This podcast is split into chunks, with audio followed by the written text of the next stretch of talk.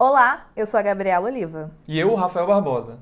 Nós somos apresentadores do Poder Data Cast, podcast do Poder 360 voltado exclusivamente ao debate de pesquisas eleitorais e de opinião pública. Hoje vamos apresentar e debater o cenário que se forma para as eleições em 2022. Vamos receber nesse episódio o governador de São Paulo, João Dória, filiado ao PSDB. Para começar, vamos aos primeiros dados da pesquisa do Poder Data, apresentados pelo editor assistente Luan Borges. Segundo o Poder Data, 24% da população se considera de direita e outras 24% de esquerda, enquanto 25% se auto-identificam como de centro. A pesquisa também mediu a intenção de voto para presidente no primeiro turno de 2022. Neste cenário, o ex-presidente Lula, do PT, vem na liderança com 39% das intenções de voto. O presidente Jair Bolsonaro, que está sem partido, tem 25%. Na sequência aparecem Ciro Gomes, do PDT, com 8%, José Luiz da Atena, do PSL, com 7%, João Dória, do PSDB, com 6% e Luiz Henrique Mandetta, do DEM, com 4%. Os que dizem votar branco e nulo são 6%, enquanto 5% não souberam responder. A pesquisa foi realizada de 2 a 4 de agosto de 2021. Foram entrevistadas 2.500 pessoas em 491 municípios das 27 unidades da federação. A margem de erro é de 2 pontos percentuais para mais ou para menos. Vamos conversar nesse episódio com o governador de São Paulo, João Dória. Vamos debater hoje o cenário eleitoral de 2022 e também é, um pouco sobre o cenário político e de saúde no Brasil. Obrigado, Gabriela. Obrigado, Rafael. Obrigado ao Poder 360 pela oportunidade de estarmos aqui juntos nesse bom debate, debater a democracia. Aliás, democracia se faz assim, com debate, com diálogo, com entendimento, ah, com esclarecimentos, ainda que haja o contraditório, mas a democracia ah, está sempre ao lado do jornalismo, do bom jornalismo, como o Poder 360 vem fazendo há vários anos. Governador, o ex-presidente Fernando Henrique Cardoso disse no fim de julho que o senhor será candidato à presidência pelo PSDB e terá o voto dele. Além disso, muitas pesquisas já o colocam como pré-candidato na corrida eleitoral. O senhor será candidato para a presidência no ano que vem? Já há articulação para as prévias dentro do partido? Com muita humildade, eh, nós temos que ir passo a passo.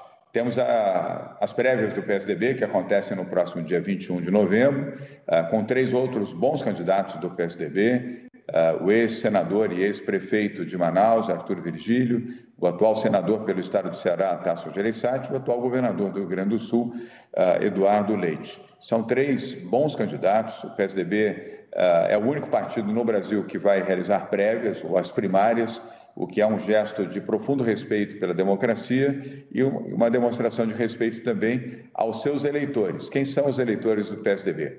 é, 1 milhão e 400 mil filiados do PSDB em todo o Brasil, uh, vereadores, prefeitos, vice-prefeitos, deputados estaduais, governadores, vice-governadores, deputados federais e senadores.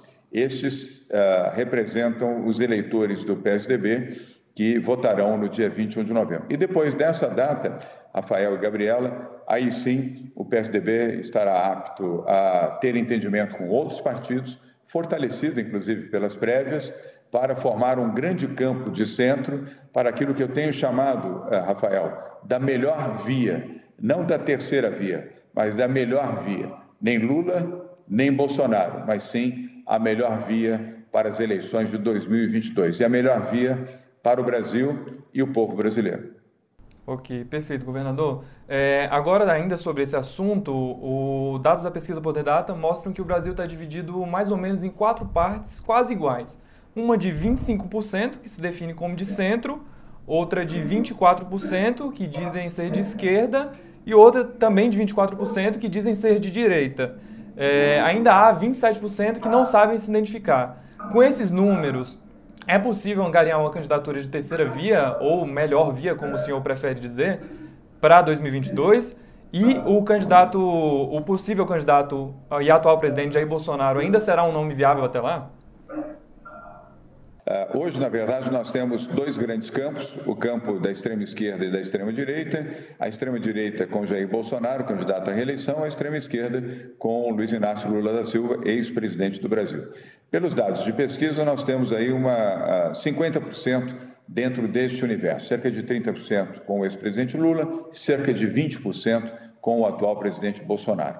E cerca de 50% de pessoas que ainda não tomaram a sua decisão, mas manifestam que não são nem Lula nem Bolsonaro. É o universo nem-nem.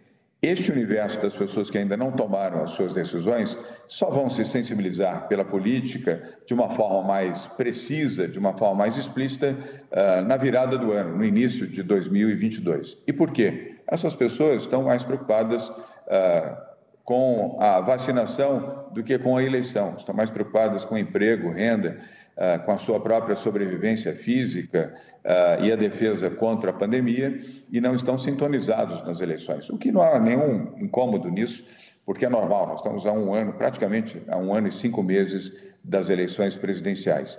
A população, de forma mais explícita, vai estar, Rafael, uh, pensando, analisando decisões de ordem política eleitoral a partir de janeiro do próximo ano. Como as prévias do PSDB terminarão em 21 de novembro, nós praticamente terminaremos o ano com o nome uh, consagrado pelas prévias, com os entendimentos que começarão imediatamente com outros partidos e já em janeiro, uh, numa construção democrática dessa candidatura de centro, o que eu chamo de centro liberal democrático. Uh, Rafael, um centro que poderá dialogar com a esquerda e com a direita. Não há nenhum mal em dialogar com aqueles que são de centro-direita, centro-esquerda, mais à direita e mais à esquerda. A democracia, sim, a democracia exige a capacidade de diálogo, mas distante dos extremos, seja da extrema-direita, seja da extrema-esquerda. Porque os extremistas não gostam de dialogar, gostam de impor posições, não gostam de debater posições. O que nós precisamos no Brasil é paz, harmonia, entendimento, capacidade de diálogo e um projeto para o Brasil, não um projeto para um partido político.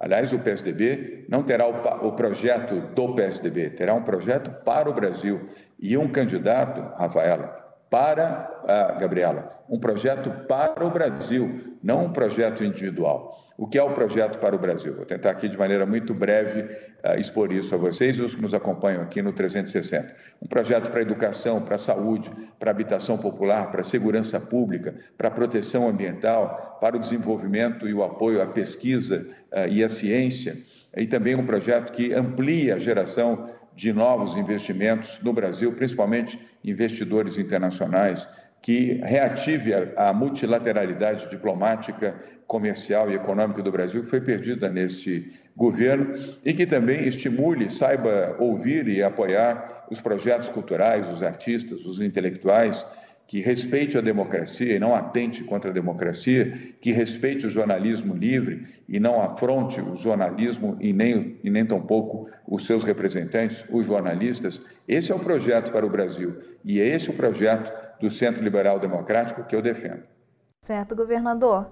Em 2018, o senhor esteve colado com o atual presidente da República, o Jair Bolsonaro. Atualmente, o senhor é, profere algumas críticas relacionadas a Bolsonaro nas redes sociais. Atualmente, o senhor se considera mais anti-Bolsonaro ou, anti, é, antipetista? Gabriela, eu sou totalmente anti-Bolsonaro e eu assumo aqui que errei e errei uh, fortemente ao apoiar Bolsonaro na eleição contra o PT, contra Fernando Haddad. Embora eu tenha uma justificativa, que é razoável. Eu ganhei de Fernando Haddad nas eleições aqui em 2016. Fernando Haddad era o prefeito de São Paulo e eu me elegi no primeiro turno contra Fernando Haddad, contra Lula e contra o movimento de todos os partidos de esquerda aqui em São Paulo. Eu, como milhões de outros brasileiros, Gabriel, acreditei que Jair Bolsonaro pudesse ser a solução para a corrupção. Erramos no remédio uh, elegemos um louco, elegemos um psicopata como presidente da República. E eu percebi isso logo no segundo mês de governo, não precisei esperar a chegada da pandemia, 561 mil mortes, para entender o meu erro e também imaginar o erro que milhões de brasileiros que votaram em Bolsonaro, acreditando que ele teria uma proposta liberal, uma proposta transformadora para o Brasil, que apoiaria a Lava Jato, que apoiaria o fim da corrupção, que apoiaria a proteção ambiental, que transformaria a educação no Brasil, que faria uma multilateralidade nas relações do Brasil com outros países.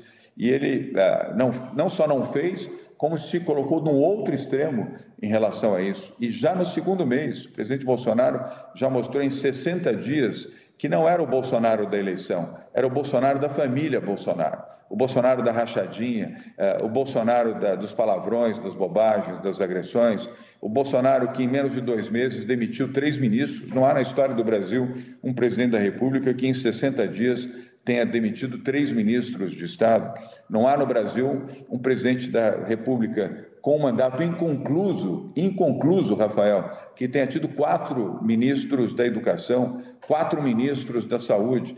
É uma prova uh, inconteste da incompetência, da falta de zelo e de capacidade uh, de gestor que Jair Bolsonaro manifesta, aliás, dia a dia.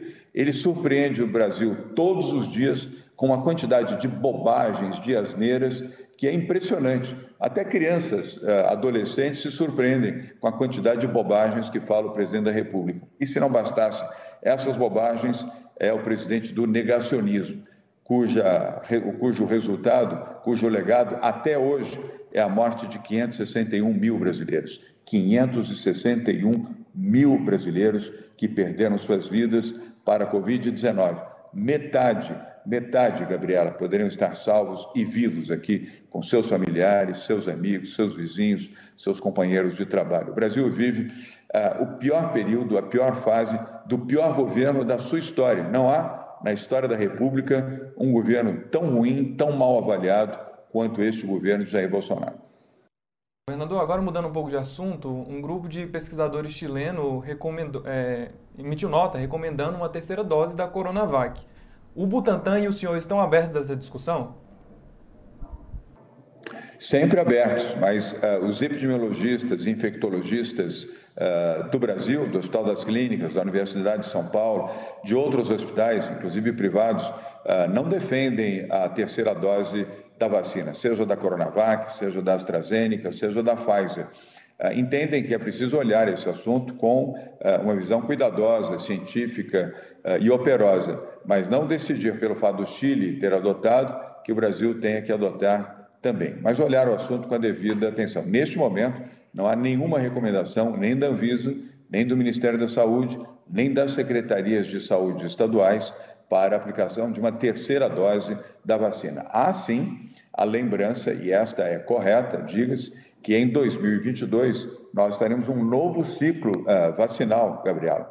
Ou seja, teremos que tomar a vacina contra a Covid-19, Rafael, anualmente, como tomamos a vacina contra a gripe. Mas, neste momento, nenhuma indicação de que teremos que ter o reforço vacinal, que seria a terceira dose. Mas vamos acompanhar. Agora, eu estou no grupo dos otimistas, eh, Gabriela. Os otimistas que acreditam que, com o aumento da vacinação e da imunização, eh, nós estamos também imunizando os brasileiros contra todas as formas de Covid conhecidas até agora, chamadas variantes, inclusive a variante Delta. É a vacinação que vai nos proteger. Por isso, nós temos que acelerar a vacinação, ter vacinas em abundância, sobretudo a AstraZeneca e Pfizer, que são vacinas que não estão sendo entregues no volume esperado e no volume prometido. Apenas a Coronavac, a vacina do Butantan, segue o seu ciclo de entregas, aliás, antecipando, Rafael, em 30 dias a entrega de 100 milhões de doses, que seriam para 30 de setembro e agora até 30 de agosto estarão todas entregues ao Ministério da Saúde. Governador, falando ainda sobre o assunto da vacinação, é, São Paulo figura quase sempre nos estados com a vacinação mais avançada. Recentemente, o senhor travou um embate com o Ministério da Saúde sobre o envio de doses para São Paulo. O cronograma, de alguma forma, pode ser afetado a algo que possa atrapalhar por conta dessas doses? Até o presente momento, não, Gabriela. Uh, o Ministério da Saúde nos deve 228 mil doses da vacina da Pfizer. Hoje, o nosso secretário de Saúde esteve com o ministro Marcelo Queiroga em Brasília, tiveram uma conversa republicana e positiva, pelo que me reproduziu uh, o secretário da Saúde, e até colocou ao telefone o ministro Marcelo Queiroga, com quem falei. Pedi ao ministro que uh, orientasse a reposição dessas doses de vacina que ficaram faltando a São Paulo. O ministro prometeu analisar e não fez isso de maneira protocolar, fez isso de uma maneira sincera. A nossa expectativa é de que até terça-feira da semana que vem nós tenhamos a reposição dessas 228 mil doses da vacina da Pfizer. E confirmou também que as novas remessas, inclusive deste final de semana, serão dentro do número correto e proporcional à população de São Paulo. Governador, ainda no tema pandemia, para a gente encerrar esse bloco, é, alguma medida que o senhor tomou durante a, a, a pandemia que o senhor se arrepende hoje? Não, nenhuma. Ah, as medidas foram adotadas no tempo certo e na forma correta. Ah, e de uma maneira ah, desprendida, e se me permite dizer, Rafael, corajosa, porque eu não faço política, não sou um gestor para ter popularidade. A mim me preocupa mais a credibilidade, fazer aquilo que é necessário ser feito. E foi o que fizemos aqui em São Paulo para proteger vidas. São Paulo, Rafael e Gabriela, foi o primeiro estado a adotar quarentena primeiro estado a adotar quarentena, que nós denominamos Plano São Paulo. Foi o primeiro estado a tornar obrigatório o uso, por lei, o uso de máscara. Primeiro estado a determinar que o uso do transporte coletivo sobre pneus, ônibus, sobre trilhos, trens e metrôs fosse obrigatório apenas uh, e permitisse apenas pessoas com máscaras ingressarem nas estações, nos terminais e também nos ônibus, trens e uh, nos trens do metrô aqui em São Paulo. Tanto fizemos o que era necessário fazer para salvar vidas. E agora, também com muita certeza e muita tranquilidade, estamos iniciando um programa de flexibilização, porque a queda foi acentuada no número de casos, de internações e de óbitos. Por que fizemos tudo isso? E com muita tranquilidade de ter a certeza de que estávamos fazendo uh, o que era certo o que era necessário. Porque no primeiro dia em que tivemos a notícia do primeiro infectado pela Covid-19. Isto ocorreu no dia 28 de fevereiro, quarta-feira de cinzas, um empresário aqui de São Paulo que retornou na segunda-feira de uma viagem ao exterior, à Itália, testou positivo no Hospital Albert Einstein. Naquele mesmo dia, o teste e a informação foi compartilhada pelo hospital às 10 horas da manhã do dia 28 de fevereiro. Às 17 horas do mesmo dia, 28 de fevereiro, nós já tínhamos constituído aqui, Rafael, um centro de contingência, o centro de contingência do Covid-19, que também foi o primeiro estado do Brasil a ter um centro de contingência. Outros estados fizeram, praticamente todos eles, denominando comitê, conselho, centro, equipe, uh, grupo, mas também foi São Paulo o primeiro a fazer. E graças a essa orientação de infectologistas e epidemiologistas, nós seguimos aquilo que a ciência determinava. E aqui em São Paulo não teve espaço para cloroquina e nem compramos cloroquina. Teve espaço para vacina e foi a vacina que nós compramos, inclusive, para 100 milhões de brasileiros de todo o país. Certo. É, governador, um levantamento do Poder 360 mostrou que metade, mais da metade dos governadores é contra o voto impresso. O senhor acha que tem que ser feita alguma modificação ou modernização no sistema eleitoral atual ou dá para manter do jeito que está? Não há necessidade de nenhuma alteração, Rafael. Uh, o voto eletrônico uh, está implantado no Brasil há 25 anos. Há 25 anos que vereadores, prefeitos, deputados, governadores, presidente da República, vice-presidente, senadores são eleitos com a urna eletrônica. O meu partido, o PSDB, fez uma ampla auditagem quando o então candidato Aécio Neves perdeu as eleições presidenciais para Dilma Rousseff trouxe auditores dos Estados Unidos, contratou auditores aqui no Brasil, do meu partido, inclusive, nós, as extensas do partido, houve uma ampla auditagem autorizada pelo Tribunal Superior Eleitoral. E depois de vários meses de auditagem, se eu não me engano, dois meses, o resultado foi: as urnas são invioláveis, portanto, não há nenhuma necessidade de alterar o processo eleitoral, que hoje eh, segue sendo um exemplo para o mundo não só na segurança, na velocidade, na agilidade com que as pessoas podem votar e na confiabilidade da urna eletrônica. Portanto, ela pode prosseguir exatamente como está. É, governador, foi um erro o PSDB ter pedido essa recontagem, essa auditagem em 2014? Uh, ah, foi uma manifestação uh, do PSDB e que o Tribunal Superior Eleitoral, de uma maneira muito correta, aceitou e abriu todo o sistema para que essa auditagem pudesse ser feita. Durante meses, esse trabalho foi feito, aliás, foi coordenado por um grande parlamentar do PSDB, até hoje deputado federal, o deputado uh, Carlos Sampaio, uh, o deputado uh, que já foi promotor público, aliás, de grande destaque aqui em São Paulo. posso estar enganado, mas acho que ele está no quarto ou quinto mandato como deputado federal, uma das figuras mais queridas da Câmara. ele coordenou esse trabalho com total autonomia e o Tribunal Superior Eleitoral permitiu que isso fosse feito. E o resultado final da constatação dos auditores americanos e auditores brasileiros, portanto, independentes, não eram auditores do governo, não eram auditores do Tribunal Superior Eleitoral, eram auditores contratados pelo PSDB, que se sentiu prejudicado e, por isso, propôs a auditagem. A auditagem foi feita e a constatação foi: não há e não houve nenhuma violação de nenhuma urna no Brasil nas eleições. Portanto, temos razões para seguir confiando no voto eletrônico, como fazemos até hoje. É, no último fim de semana, dia 31 de julho, o governo estadual de São Paulo multou pela terceira vez o presidente da República, Bolsonaro, por não usar máscara é, durante sua passagem no estado. Como o senhor avalia essa insistente postura do presidente da República? É, eu diria até um absurdo, né? O presidente da República vindo a São Paulo para se divertir andando de motocicleta por duas vezes.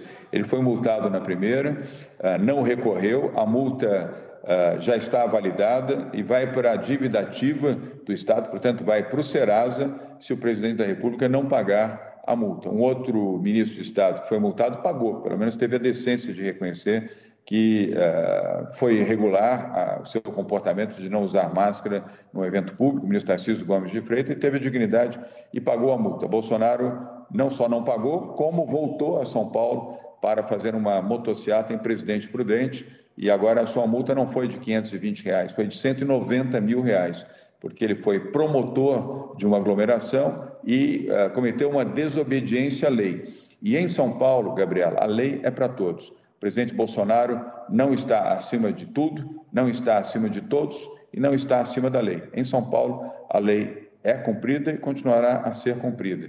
E a multa dele, ele tem prazo para recorrer, uh, mas se não recorrer ou se perder no recurso, terá que pagar a multa. Ou vai de novo para a dívida ativa e da dívida ativa vai para o Serasa. E nós teremos pela primeira vez na história do Brasil um presidente da República negativado com ficha negra uh, no Serasa. E você sabe o que isso significa. Nenhuma, nenhuma loja, nenhuma instituição que uh, concede crédito para alguém que tem ficha suja no Serasa. O presidente já tem, já é um homem sujo na sua história. No, nos atentados que faz à democracia, uh, nos atentados que faz a mulheres, a jornalistas, a veículos de imprensa, agora vai ser também ficha suja na, no Serasa. E outra coisa aqui que eu queria mencionar a, a vocês, a você, Gabriela e Rafael. O presidente Bolsonaro poucas vezes veio a São Paulo. Ou vem para fazer passeios e brincadeiras de motocicleta, ou vem para brincar na praia de jet ski. A única vez que veio para inaugurar, inaugurar uma obra em São Paulo, vocês sabem o que ele veio inaugurar aqui?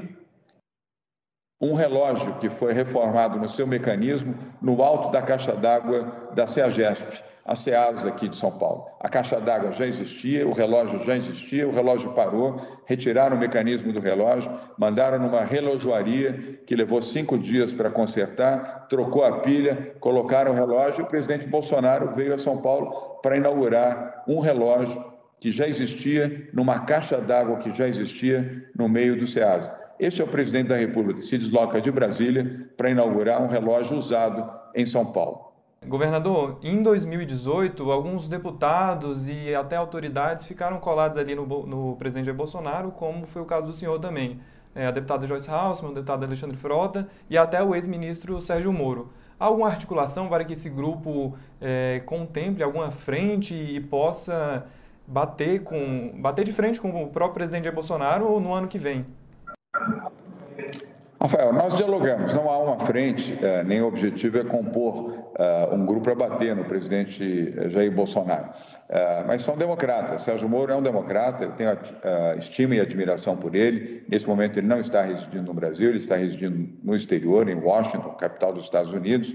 Uh, e Luiz Henrique Mandetta está aqui, uh, não está em mandato, mas continua sendo uma pessoa importante, eu tenho respeito por ele, assim como João Moedo, que é uma outra pessoa pela qual eu tenho enorme estima, que foi presidente do Partido Novo. Uh, nós nos comunicamos, nos falamos com alguma frequência, estaremos lutando pelo Brasil, lutando pela democracia, pela liberdade e para um novo projeto de governo, longe, muito distante dessas posturas equivocadas, nocivas, eu diria até genocidas do presidente Jair Bolsonaro e muito distantes também, Rafael e Gabriela, das posturas que o ex-presidente Luiz Inácio Lula da Silva exerceu durante os seus dois mandatos e também na sua sucessão. Eu sou daqueles que não acreditam que os fins justificam os meios.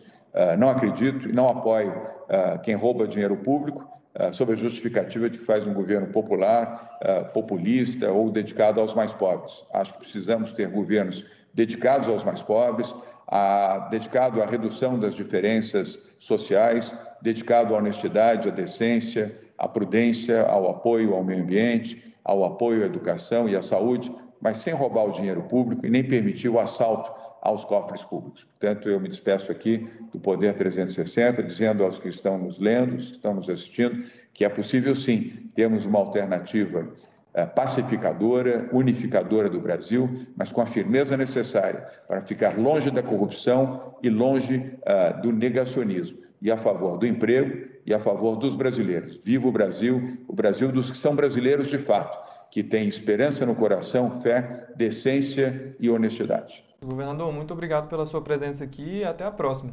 Muito obrigada pela presença, governador.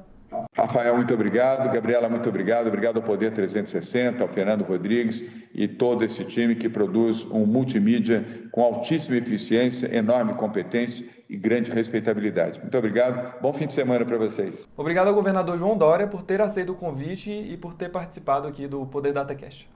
E muito obrigada a você que nos acompanhou até aqui. Não se esqueça de se inscrever no canal do Poder 360 e acompanhar mais dados do Poder Data sempre de 15 em 15 dias no Poder 360.